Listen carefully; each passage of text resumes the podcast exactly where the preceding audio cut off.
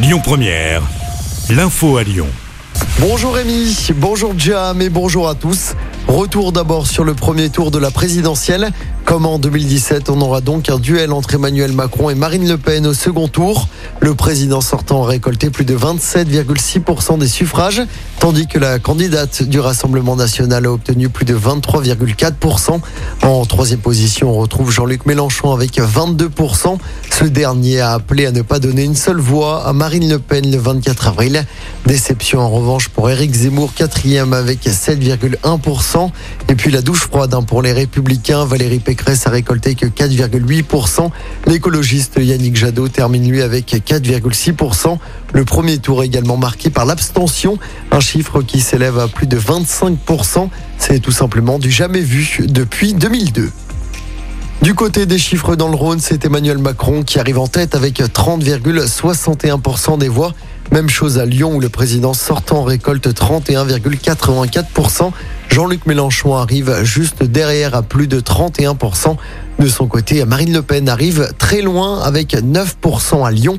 À noter que le maire de Lyon, Grégory Doucet, et le président de la métropole de Lyon, Bruno Bernard, ont appelé hier soir à voter pour Emmanuel Macron au second tour le 24 avril.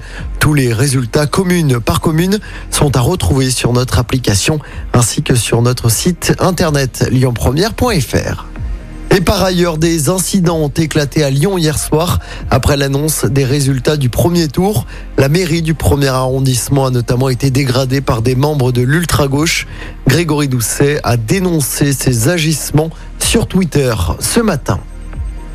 Dans le reste de l'actualité, le procès du terrible meurtre des pentes de la Croix-Rousse débute ce lundi devant la cour d'assises des mineurs de Lyon. Les faits s'étaient déroulés en mars 2019. Un jeune homme de 28 ans avait été roué de coups et poignardé à de très nombreuses reprises dans un appartement. La vidéo avait été relayée sur les réseaux sociaux.